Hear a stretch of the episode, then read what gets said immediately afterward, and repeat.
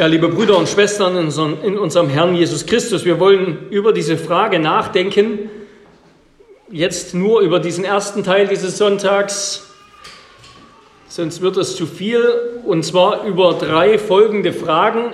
Erstens, was bedeutet einzig geboren? Zweitens, was bedeutet es, dass Jesus Gottes einzig geborener Sohn ist? Und drittens, was schlussfolgern wir daraus? Erstens also, was bedeutet einzig geboren? Ja, warum heißt Jesus Christus Gottes einzig geborener Sohn?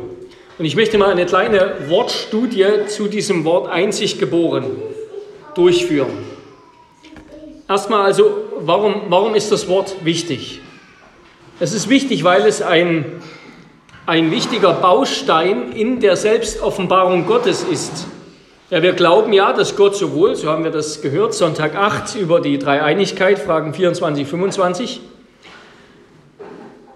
Wir glauben, dass Gott sowohl eins ist, seinem Wesen nach, als auch zugleich in drei für sich unabhängigen, tatsächlich existierenden Beziehungen existiert. Ja, die drei Personen sind drei Beziehungen drei für sich unabhängig tatsächlich existierende Beziehungen. Also Gott ist sowohl eins als auch drei. Ein Wesen, drei Personen. Wie können wir das verstehen? Wie können wir verstehen, dass der Sohn zugleich eins ist mit dem Vater und dem Geist, seinem Wesen nach, und doch unterschieden von dem Vater als Sohn? Wie können wir das verstehen, dass dem Wesen nach Gott eins ist und dem Personen nach drei. Also irgendwie hat die Gottheit ihre persönlichen, ihre persönlichen Daseinsformen vermehrt, sage ich jetzt mal, ohne ihre Substanz, ihr Wesen zu vermehren, zu vielfachen. Ja, die Substanz, das Wesen ist eins, aber die Personen, die persönlichen Daseinsformen sind mehrere, sind drei. Wie, wie können wir das verstehen? Und wir können das im Hinblick auf das biblische Zeugnis, auf die Offenbarung, wie wir also, wie Gott sich uns offenbart, eben nur erklären. Und es wird uns so erklärt, indem wir den Sohn als gezeugt verstehen. Indem wir den Sohn als gezeugt verstehen. Also warum ist das Wort einzig geboren wichtig? Weil es uns hilft zu verstehen, wie das Verhältnis zwischen Gottes einzig einem Wesen und den drei Personen, den drei persönlichen Daseinsformen ist. Und es sagt uns etwas darüber, was dass der Sohn gezeugt ist. Und darüber, in Bezug auf das, hilft uns das Wort einzig geboren oder eingeboren. Die Kirchenväter, die haben häufig dieses Wort verwendet, auf diese biblischen Aussagen vom Eingeborenen, vom Einziggeborenen Bezug genommen, um zu zeigen, dass der Sohn in Ewigkeit vom Vater gezeugt wird. Dass der Sohn in Ewigkeit vom Vater gezeugt wird, dass er also erstens das eine Wesen des Vaters teilt. Ja? Also, ja, ähm, wenn ein Mensch einen Vater und Mutter, ein Kind bekommen, ein Kind gezeugt wird, dann ist das auch ein Mensch. Ja? Also, wir werden dann gleich noch zu den Unterschieden und Gemeinsamkeiten kommen. Ja? Also, es bedeutet zum einen, dass der Sohn das Wesen des Vaters teilt und doch zugleich von ihm unterschieden ist. Ja? Gleiches Wesen, aber ein anderes eine andere Daseinsform, eine andere Person. Und zweitens, und es sagt dieses Wort, dass er der Einzige seiner Art ist sozusagen. Er ist der einzig Geborene eben, der Eingeborene, der einzige Sohn. Er ist nicht etwa einer der Engel, vielleicht sozusagen der oberste der Engel, sondern er allein ist der Sohn. Beides liegt im Wort einzig geboren. Also die Zeugung vom Vater und damit das gleiche Wesen wie der Vater, aber doch eine andere Person, andere Daseinsform von ihm unterschieden und dass er der Einzige ist seiner Art. Und ich bevorzuge das Wort einzig geboren, vor eingeboren. Zum einen, weil Eingeborene in Deutschland eingeboren, das erinnert an die Ureinwohner, ja. Jetzt könnte man auch sicherlich sagen, das würde da vielleicht auch insofern etwas passen, aber ich konnte damit nie so richtig viel anfangen und ich habe auch nie so richtig verstanden, was, was eingeboren denn bedeutet, muss ich zugeben. Also wir wollen uns das mal anschauen. Das Wort kommt fünfmal vor im Neuen Testament und nur bei Johannes. Also viermal im Johannesevangelium und einmal im ersten Johannesbrief. Das Wort einzig geboren, das heißt auf Griechisch monogenes. Monogenes. Also mono heißt eins, ja, Monokulturen und so, das kennen wir. Und genes, das kennen wir auch. Genese, also Genesis, ähm, kommt ursprünglich von Genos. Lateinisch wird es übersetzt als unicus filius oder dann später unigenitus. Ja, kennen wir vielleicht auch. Also griechisch monogenes. Und seit dem 19. Jahrhundert gibt es eine Diskussion über die Bedeutung dieses Wortes Genos. Einige behaupten, das bedeutet lediglich Art. Ja, so benutzen wir das ja auch. Was ist der Genus eines Wortes oder einer Sache? Was ist seine Art? Einige sagen, es bedeutet lediglich Art. Also monogenes würde bedeuten, der einzige seiner Art. Würde also sagen, der Sohn ist der einzige seiner Art. Und deshalb übersetzen manche Bibelübersetzungen dieses Wort, im Englischen ist es noch häufiger als im Deutschen, nicht mehr mit eingeboren oder einzig geboren, sondern mit einzig. Zum Beispiel die Elberfelder Übersetzung, die ja sonst eigentlich sehr genau ist, da heißt es, und das Wort wurde Fleisch und wohnte unter uns und wir haben, das ist Johannes 1,14. Johannes 1,14. Johannes 1 könnt ihr schon mal aufschlagen, da werden wir heute viel reinschauen. Johannes 1, Vers 14 und Vers 18. Also Johannes 1,14, das Wort wurde Fleisch und wohnte unter uns und wir haben seine Herrlichkeit angeschaut, eine Herrlichkeit als eines einzigen vom Vater, voller Gnade und Wahrheit. Und dann heißt es da in der Elberfelder Bibel in einer Fußnote, zu einzig, griechisch monogenes, das heißt einzig, einzig in seiner Art oder einzig geboren. Die Luther-Übersetzung, die Schlachter, die Zürcher, die Menge, die übersetzen eingeboren oder einzig geboren. Und Menge fügt in einer Fußnote auch noch einzig als Variante hinzu. Aber zum Beispiel modernere Übersetzungen, die sonst auch nicht schlecht sind, zum Beispiel die NGÜ, so eine dynamisch äquivalente Übersetzung, die neue Genfer, die übersetzt, er, der das Wort ist, wurde ein Mensch von Fleisch und Blut und lebte unter uns. Wir sahen seine Herrlichkeit, eine Herrlichkeit voller Gnade und Wahrheit, wie nur er als der einzige Sohn sie besitzt, er, der vom Vater kommt. Er als der einzige Sohn sie besitzt, er, der vom Vater kommt. Also eben einige behaupten, das Wort Genos bedeutet der einzige seiner Art, bedeutet Art. Aber das Wort Genos, das ist im Griechischen verwandt mit dem Verb genau, also zeugen. Und die Wortwurzel, die liegt im Indoeuropäischen, also sehr breiter Sprachraum, wo das Indische dazugehört, das Griechische, das Deutsche auch und viele europäische Sprachen daraus kommen. Und die Wortwurzel liegt im Indoeuropäischen und bedeutet zeugen oder aufstehen. Also da kann man jetzt noch sehr viel mehr machen. Kurz gefasst, etymologisch, also seiner Wortherkunft nach, wo das Wort ursprünglich herkommt, wie es sich entwickelt hat, beschreibt das Wort, bedeutet das Wort die biologische Geburt, ja, also die Zeugung, biologische Entstehung, es meint die Zeugung. Und auch in dem Kontext, in dem Kontext, in dem das Wort im Griechischen gebraucht wurde, da ist die biologische Bedeutung, also als Zeugen, das ist die grundlegende und die ursprüngliche Bedeutung des Wortes. Und übrigens noch so als auch für Übersetzung und so, der Kontext eines Wortes, das ist auch, auch für heute wichtig, der Kontext eines Wortes beziehungsweise der Gebrauch eines Wortes, also wie wir ein Wort benutzen im Alltag, sage ich mal, oder wo wir es auch immer benutzen in einer Fachsprache, der Kontext ist entscheidend, der Gebrauch ist entscheidend, nicht die Wortherkunft, was das Wort irgendwie seiner Wortwurzel nach bedeutet.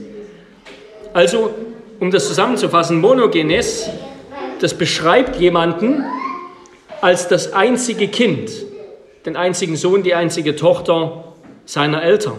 Also einzig geboren bedeutet das einzige Kind, der einzige Sohn in dem Fall ohne Geschwister. Ja, das heißt einzig geboren. Er ist der einzige ohne Geschwister, der einzige Sohn, der einzig geborene, der einzig gezeugte Sohn. ohne Geschwister. Und das ist auch die Bedeutung, die Johannes dem Wort gibt. Später wurde dann dieses Bedeutungsspektrum erweitert. Und auch das wollen wir noch mal kurz anschauen, damit ihr versteht, warum, warum diese Diskussion äh, besteht. Können wir mal Hebräer 11, Vers 17 anschauen. Hebräer 11, Vers 17.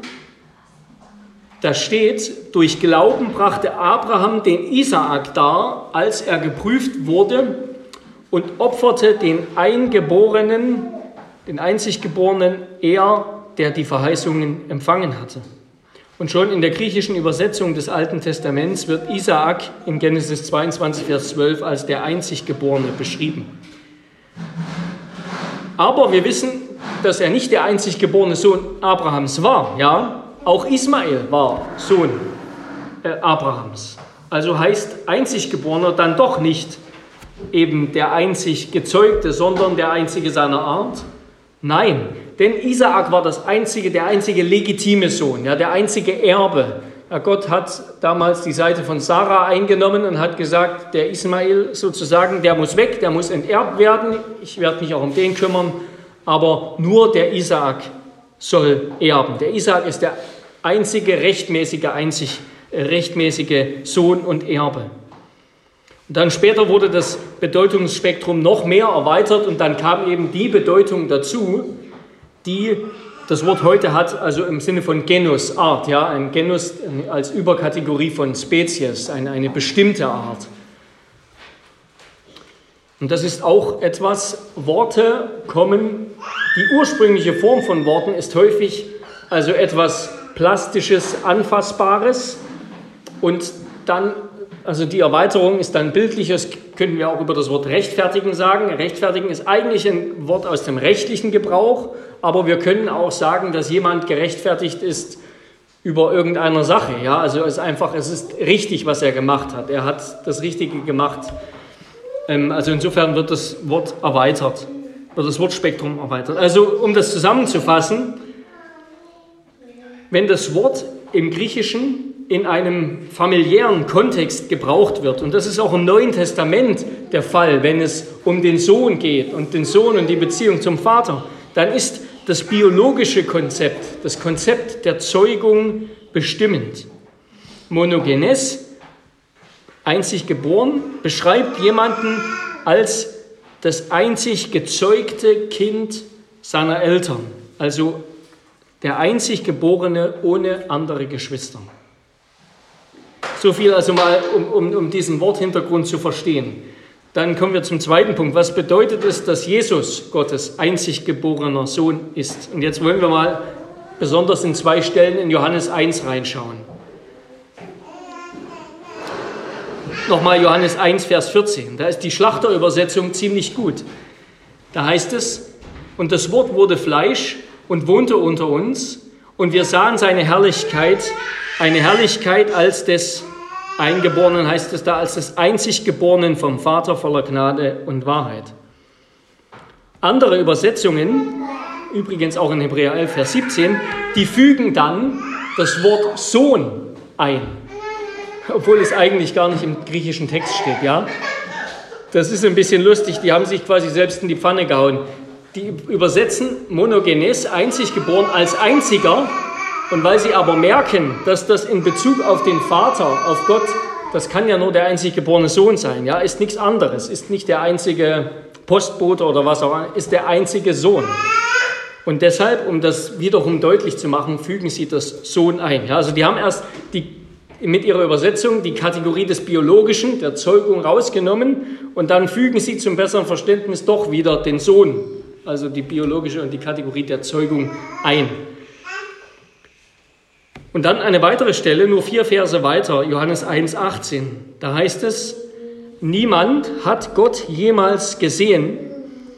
Der einzig geborene Gott, der im Schoß des Vaters ist, der hat ihn bekannt gemacht. Hier heißt es in den meisten Übersetzungen der einzig geborene Sohn. Es gibt nämlich, also oder in den Übersetzungen, die wir in der Regel benutzen, es gibt verschiedene Überlieferungen. In einigen heißt es der einzig geborene Sohn, andere lauten der einzig geborene Gott. aber die Übersetzung, die Überlieferung als der einzig geborene Gott ist vorzuziehen. Das ist auch die einzige Stelle im Neuen Testament, wo das so heißt. Jetzt könnte man auch hier wieder viel drüber reden, aber im Regelfall ist die schwierigere Überlieferung vorzuziehen. Ja, weil jemand, wenn er, also ein Kopist, jemand, der diese neutestamentlichen Schriften kopiert hat, der, wenn er etwas nicht versteht, dann macht das einfach und dann macht das so, wie es ihm einleuchtet. Aber niemand würde kopieren und schwieriger, es schwieriger machen, schwierigeres eintragen. Deshalb und auch aus anderen Gründen ist die Übersetzung als der einzig geborene Gott vorzuziehen. Also noch einmal Johannes 1, Vers 18. Niemand hat Gott jemals gesehen. Der einzig geborene Gott, der im Schoß des Vaters ist, der hat ihn bekannt gemacht. Ich will Ihnen noch mal einige Beobachtungen dazu anstellen. Erstens, es heißt, dass er, der einzig geborene Gott, in des Vaters Schoß ist. Ist. Also während Jesus auf der Erde lebte, ist er zugleich in, im Schoß des Vaters. Ja, also die Bezeichnung einzig Geborener, die beschreibt Jesus nicht als das Kind Marias, sondern sie beschreibt den ewigen Sohn des ewigen Vaters, der im ewigen Heute Gottes gezeugt wurde im ewigen Heute Gottes, da könnte man jetzt Hebräer 1, Vers 4 und 5 aufschlagen. Könnte später mal machen. Äh, hatte ich auch noch einige Kommentare, könnte ich noch mal geben, wenn ihr Nachfragen äh, habt. Also das Wort Einziggeborener beschreibt Jesus nicht als den Sohn Marias oder das Kind Marias, sondern als den ewigen Sohn des ewigen Vaters, der im ewigen Heute Gottes gezeugt wurde, gezeugt ist, gezeugt wird. Seine Sohnschaft transzendiert die Zeit, also geht über die Zeit hinaus. Und seine Zeugung ist keine gewöhnliche menschliche Zeugung, die eben zu einem bestimmten Zeitpunkt sich ereignet, sondern Jesus wurde, wie es ein Kirchenvater formuliert hat, er wurde auf besondere Weise, entgegen der gewöhnlichen Abstammungsweise, als Logos Gottes aus Gott geboren. Also einzig geborener ist eben da nicht nur eine biologische, sondern eine theologische Aussage. Und zweitens, es heißt, er ist alle Zeit im Schoß des Vaters. Im Schoß des Vaters. Eigentlich ist der, das, der Mutterschoß, ja, der Mutterschoß, aus dem das Leben kommt. Aber hier wird das auf den Vater bezogen. Der Kirchenvater Tertullian, der schrieb, durch sein Ausgehen, er meint also das Wort oder den Sohn, durch sein Ausgehen aus ihm ist es, das Wort, sein eingeborener Sohn geworden, weil vor allem geboren und zugleich einziger Sohn, weil allein aus Gott geboren, im eigentlichen Sinne aus dem Mutterschoß seines Herzens, im eigentlichen Sinne aus dem Mutterschoß seines Herzens. Also es, die Beziehung von Vater und Sohn, die wird hier beschrieben als eine Beziehung von engster, persönlicher geradezu intimer Liebe, von Freude aneinander, von Zuneigung zueinander, geprägt und verbunden durch den Heiligen Geist. Es ist wie als sei der Vater die Mutter des Sohnes. Aber äh, ja, wir müssen uns davor hüten, natürlich biologische Kategorien hier einzufügen. Ähm, es findet ohne Mutter sozusagen im biologischen Sinne statt. Aber die, die Liebesbeziehung ist eine Beziehung engster persönlicher Liebe, Freude aneinander, Zuneigung zueinander. Und dann noch zuletzt zu diesem Johannes 1, Vers 18. Wie, wie kann also der einzig Geborene den Vater bekannt machen, den doch niemals jemand gesehen hat?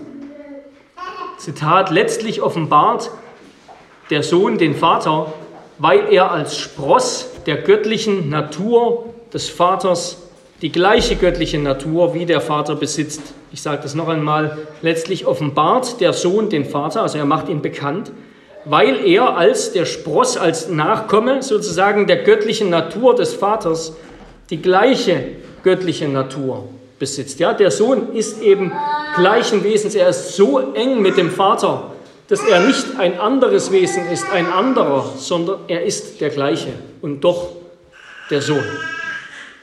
Er hat das gleiche Wesen und er ist der Sohn. Das ist wunderbar beschrieben in unserem nizänischen Glaubensbekenntnis, dass dieser Einziggeborene ist der Sohn und zugleich Gott. Da heißt es, wir glauben an einen Herrn Jesus Christus, Gottes einziggeborenen Sohn, aus dem Vater gezeugt vor allen, vor allen Zeiten. Licht aus Licht, wahrer Gott aus wahrem Gott, gezeugt, nicht geschaffen. Also die Kirchenväter haben das verglichen und dann so wie das Licht aus der Sonne hervorgeht, ja, ähm, es ist immer noch Licht, aber es ist trotzdem als der Strahl sozusagen hervorgegangen. Ja, und ich will, bevor ich zu einigen Schlussfolgerungen komme, noch einmal den Kontrast und den Vergleich ziehen zu der menschlichen Zeugung. Also was sind die Unterschiede der Zeugung des Vaters von Vater und Sohn, der Zeugung des Sohnes durch den Vater zu menschlicher Zeugung? Also erstens, die Zeugung des ewigen Sohnes durch den ewigen Vater hat keinen Anfang. Ja? Die Zeugung hat nicht irgendwann stattgefunden, in ewigen Vorzeiten, sondern sie ist ohne Zeit, sie ist immer. Der Sohn ist der ewig Gezeugte. Sie geschah nicht irgendwann in der Zeit. Zweitens, sie gewährt auch dem Vater keine chronologischen Vorrangstellung. Also der Vater ist nicht irgendwie der Erste, der Vater war schon mal früher da. Also er ist der Erste, insofern als er die, die, die Quelle ist, aber er ist, war nicht früher da.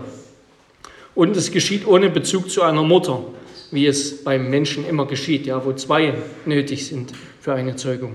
Was sind die Gemeinsamkeiten zwischen menschlicher Zeugung und der innertrinitarischen Zeugung?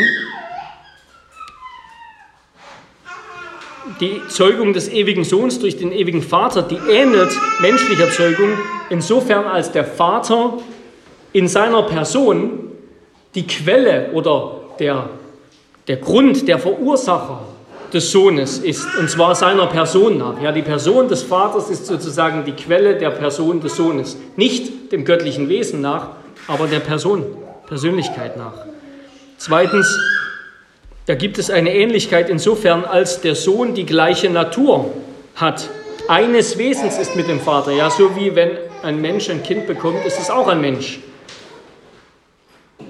Drittens, da gibt es eine Ähnlichkeit zwischen menschlicher Zeugung und der inneren trinitarischen Zeugung insofern, als der Vater sich an seinem Sohn erfreut. Ja, so wie wenn wir ein Kind bekommen, dieses Kind lieben. So ist da eine Liebesbeziehung zwischen Vater und Sohn. Der Sohn, der Vater liebt den Sohn und der Sohn den Vater. Und insofern ist es außerdem passend dann, dass der Sohn derjenige ist, der vom Vater den Auftrag erhält, die Mission erhält, in diese Welt zu gehen und sein Volk zu erlösen, den Willen des Vaters zu tun. Der Sohn ist der, der ausgesandt wird, der die Mission erhält. Also das war jetzt sehr viel exegetische Theorie auch. Und jetzt will ich mal drittens zu einigen Schlussfolgerungen kommen. Was schlussfolgern wir daraus? Was lehrt uns also Johannes und auch unser Katechismus, wenn wir Jesus Christus von Jesus Christus als dem einzig geborenen Sohn reden? Erstens, der ewige Gott existiert als eine Einheit, eine gegenseitige Innewohnung und Durchdringung von Vater, Sohn und Geist. Ja, also hier wird eben nochmal deutlich, es ist nur ein Gott, aber es sind drei Personen, die miteinander verbunden sind. Der eine Gott existiert nach seiner Innenseite hin in drei asymmetrischen Beziehungen des Ursprungs. Der Vater als Zeuger, der Sohn als der vom Vater gezeugte, der Geist als der vom Vater und vom Sohn hervorgehende oder ausgehauchte. Dass der Sohn als der Einziggeborene beschrieben wird, macht deutlich, dass er der Gezeugte ist, nicht der Zeuger. Er ist der geliebte Sohn des Vaters, an dem der Vater höchste Freude hat, durch den Heiligen Geist, mit dem beide verbunden sind, in dem beide verbunden sind. Der Sohn ist der gezeugte, der geliebte Sohn des Vaters, an dem der Vater höchste Freude hat. Dass der Sohn als der Einziggeborene beschrieben wird, macht außerdem deutlich, dass er zugleich eines göttlichen Wesens mit dem Vater ist. Wenngleich er sich als Sohn vom Vater aussenden lässt und es liebt, dem Vater zu gefallen und seinen Willen zu tun, ist er doch der gleiche Gott. Da ist die gleiche Autorität, die gleiche Macht und Herrschaft.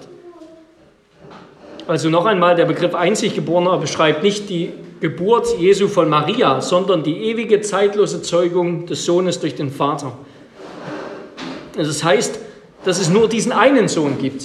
Jesus ist nicht einer der Engel oder ein Teil der Schöpfung, der Geschöpfe. Jesus ist als Gott und Sohn in einer Kategorie sui generis, ja, in einer Kategorie für sich selbst. Und drittens, es gibt nur einen einzig Geborenen und er ist Gott. Aber es ist nicht der Vater, nicht der Geist, es ist der Sohn. Also erstens, Gott existiert in einer ewigen, der eine Gott existiert in einer ewigen Beziehung von Vater, Sohn und Geist. Wir lernen durch diese Bezeichnung damit auch, dass der, der Mensch geworden ist, Jesus, der gekommen ist, der ist eben das ewige Wort. Er ist das ewige Wort, er ist der ewige Sohn. Er spiegelt die Herrlichkeit des Vaters wider. Er, er bringt alles, was der Vater hat, mit sich. Er ist die Ausstrahlung der göttlichen Herrlichkeit des Vaters. Ja, er ist ausgestattet mit der ganzen Macht und Autorität und Herrschaft des Vaters. Er ist das Abbild seines Wesens. Ja, der Sohn ist das ewige Bewusstsein des Vaters, das hervorgegangen ist aus dem Vater. Er, der für immer aufs engste mit dem Vater vereint ist, er ist erfüllt von göttlicher Gnade und Wahrheit und ist zum Mittler, zum Vermittler dieser Gnade und Wahrheit geworden. Er bringt Gottes Gnade und Wahrheit und Licht zu uns. Er bringt wirklich das, was vom Vater ist, zu uns. Und deshalb vermag man auch allein der Sohn den Vater zu offenbaren. Das tut er durch den Heiligen Geist. Er kann ihn offenbaren, weil er, er als der Sohn, als der Abkömmling des Vaters, nicht nur in ewiger Wesenseinheit mit dem heiligen Gott existiert, sondern zugleich in ewiger Liebesgemeinschaft. Er ist nicht nur der gleiche eine Gott, er ist auch in ewiger Liebesgemeinschaft mit dem Vater. Ja, das meint Johannes, niemand hat Gott je gesehen, außer der einzig geborene Gott, der für immer im Schoß des Vaters ist. Er kommt vom Vater und er bringt alles mit sich, was der Vater hat. Und wir lernen dadurch drittens, dass die gegenseitige Liebe von Vater und Sohn die Grundlage und den Rahmen der Schöpfung bildet.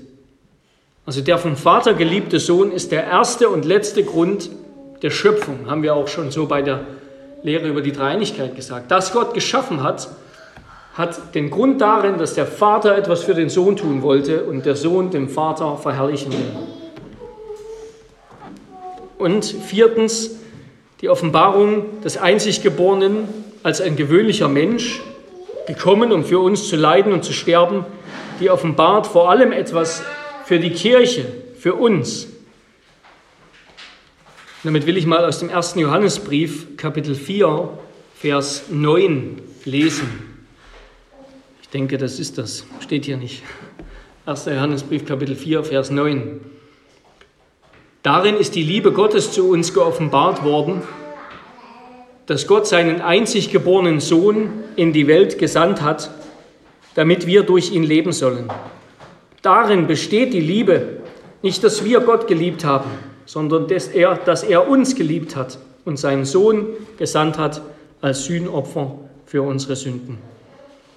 Also es war der ewige, vollkommen weise, barmherzige und liebevolle Entschluss des Vaters, nicht irgendjemanden zu senden, nicht ein Engel zu senden, nicht irgendjemanden, um uns zu retten, sondern seinen einzig geborenen Sohn, den einen und einzigen Sohn, dem seine ganze Liebe gilt seine ganze Aufmerksamkeit, Zuneigung und Hinwendung, den er in Ewigkeit in unendlicher Liebe zeugt und der diese Liebe und Zuneigung in Ewigkeit auf vollkommene Weise erwidert, den hat der Vater entschlossen, sich entschlossen zu senden. Jesus Christus, der Gottmensch, wird also nicht, wird nicht versagen. Er, der alle Dinge trägt durch das Wort seiner Macht. Er, der alles vom Vater empfangen hat. Den der Vater hervorgebracht hat, indem er alles schenkt. Er wird nicht versagen. Er wird nicht versagen, seinen Auftrag zu erfüllen, seine Mission zu erfüllen, weil es sein, sein innerster Wunsch ist, der innerste Antrieb seines Herzens, also der Person Jesu, in dem sich der ewig Gezeugte, der einzig Geborene mit dem wahren, mit einem wahren Menschen und Geschöpf vermählt und vereinigt hat für immer in Jesus Christus, Gott und Mensch. Es ist der innerste Antrieb seines Herzens, den Vater zu lieben und dem Vater zu gehorchen und das zu tun, was der Vater von ihm will. Das gelingt ihm auch durch den Beistand des Heiligen Geistes. Nein, er wird nicht versagen. Er wird dich nicht verlieren. Er wird dich nicht auf halber Strecke zurücklassen in deinen Sünden. Denn wie Jesus sagt, Johannes 6, Vers 39, das ist der Wille des Vaters, der mich gesandt hat, dass ich nichts verliere von allem, was er mir gegeben hat, sondern dass ich es auferwecke am letzten Tag. Ja, der einzige Geborene ist geschickt er, der den Vater von ganzem Herzen liebt. Es ist sein höchster Wunsch, den Willen des Vaters zu erfüllen. Er wird nicht versagen. Er wird uns nicht verlieren. Er wird uns schon deshalb retten, weil er es über alle Maßen liebt, den Willen des Vaters zu erfüllen. Und was ist über die Liebe des Vaters, über den Willen des Vaters gesagt? Denn so hat Gott die Welt geliebt, dass er seinen einzig geborenen Sohn gab, damit jeder, der an ihn glaubt, nicht verloren geht, sondern ewiges Leben hat. Und damit, und das ist wieder das Wunderbare an der Lehre der Dreinigkeit, dass Jesus der einzig Geborene vom Vater ist, der gesandt ist, um als Mensch, als leidender Mensch für uns zu sterben und uns zu erlösen. Das offenbart vor allem etwas über die Liebe des Vaters zu uns, der sein Liebstes opfert, sein einziges, um uns zu retten aus der Verdammnis, in die wir gefallen sind. So sehr hat uns der Vater geliebt, dass er den ewig gezeugten, den, an dem sein ganzes Herz hängt, für uns hingegeben hat. Es offenbart uns etwas über die wunderbare Liebe des Vaters. Und dann eben auch über, äh, wie wir gerade gehört haben, der Sohn wird nicht versagen, weil er den Willen des Vaters tun will. Und jetzt nochmal zu unserem Katechismus. Was, was sagt unser Katechismus in Frage 33? Wir können noch mal kurz reinschauen. Unser Katechismus macht deutlich, dass der Sohn Christus der allein von Ewigkeit her seinem Wesen nach Gottes Sohn ist, eben weil er in Ewigkeit gezeugt ist, dass er gekommen ist, damit wir, verfluchte Feinde Gottes, Sklaven der Sünde, um seinetwillen, wegen seines Lebens, seines Werks für uns aus Gnade als Kinder Gottes angenommen werden. Er ist gekommen, der Sohn ist gekommen, der wahre, der ewige Gezeugte, der Einzige, damit wir Kinder Gottes werden und als Erben seines ewigen Reiches angenommen werden. Ja, dazu hat der Vater den Sohn gesandt und dann gemeinsam mit dem auferstandenen und intronisierten Sohn den Geist gesandt, damit wir als adoptierte Kinder Anteil erhalten an der ewigen Liebe von Vater und Sohn durch den Geist. Und all, all das zur Ehre, zur Ehre des dreinigen Gottes. Also Gott hat, Gott hat unsere alte, unsere Herkunft, unser altes Leben, unsere frühere Biografie, wer wir mal waren, bevor wir Christen wurden. Er hat es ausgelöscht, ja. Das ist bedeutungslos, bedeutungslos mit dem, was wir jetzt verglichen mit dem, was wir jetzt sind. Unsere alte Herkunft zählt nicht mehr. Ja, ver vergiss, was du früher warst, ohne Christus was auch immer wir waren, Sklaven der Sünde, Feinde Gottes, ein Blinder, der Blinden gefolgt ist. Aber jetzt, jetzt kennen wir den Vater, jetzt sind wir Kinder und Söhne mit vollem Recht und voller Herrlichkeit und Liebe. Ein gerechtfertigtes, versöhntes, erlöstes, gereinigtes Kind Gottes. Und was heißt das für unser Leben jetzt? Was heißt das für unser Leben als Kinder? Ja, wer aus Gnade vom Feind Gottes, vom Sklaven der Sünde zum Kind Gottes in Christus geworden ist, der enthält sich selbstverständlich der Sünde.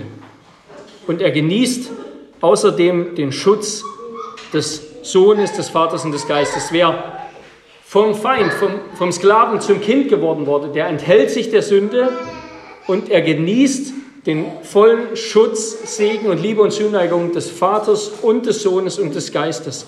Und ich will das mit zwei Stellen zum Abschluss deutlich machen. 1. Johannes 5, Vers 18.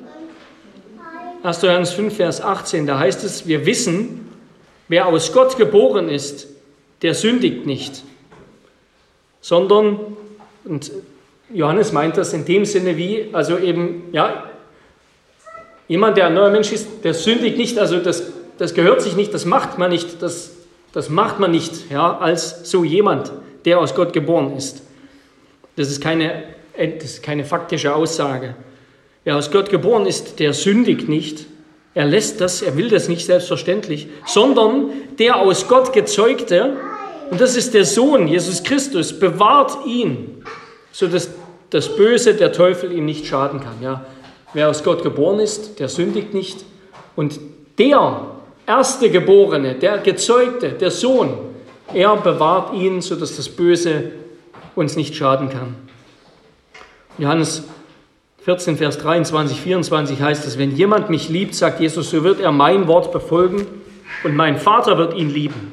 Und wir werden zu ihm kommen und Wohnung bei ihm machen. Wer mich liebt, der befolgt meine Worte. Wer mich nicht liebt, der befolgt meine Worte nicht. Und das Wort, das ihr hört, ist nicht mein, sondern des Vaters, der mich gesandt hat. Ja, das gelingt uns, dass wir den Willen des Vaters tun, aus Liebe zum Sohn. Das gelingt uns je länger, je mehr durch den Heiligen Geist, den der Vater uns gesandt hat. Also wer ein Kind Gottes ist, der tut selbstverständlich, was Gott will. Und er hat, besitzt den ganzen Schutz, Liebe und Zuneigung des Vaters, die dem Sohn galt, die dem Einziggeborenen galt. Gott liebt uns mit der Liebe, mit der er den Einziggeborenen liebt. Amen. Lass uns beten. Herr unser Gott, wir danken dir für ja, die, die Tiefe, die Reichhaltigkeit deines Wortes und ja, Herr, wie du uns diese wunderbare Botschaft deiner Gnade und Liebe und der Erlösung des Evangeliums immer wieder neu in verschiedenen Farben und Formen und Tönen vor Augen führst. Herr, hilf, dass wir das ja immer mehr glauben, dass es immer mehr unsere Lebenswirklichkeit beschreibt. Nicht länger, wer wir mal waren, sondern wer wir jetzt in Christus sind, als angenommene Kinder um seinetwillen, um des Einziggeborenen, um des Einziggeborenen willen. Und dass du uns jetzt liebst und schützt und bewahrst und beschenkst, wie du ihn liebst, schützt, bewahrst und schenkst und segnest. Amen.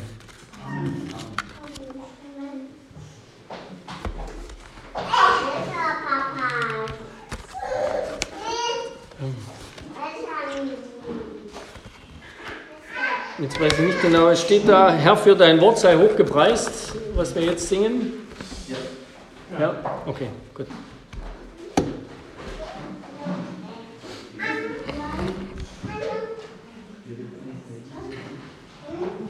Dann singen wir jetzt, Herr, für dein Wort sei hochgepreist, Nummer 145, Strophen 1 bis 4.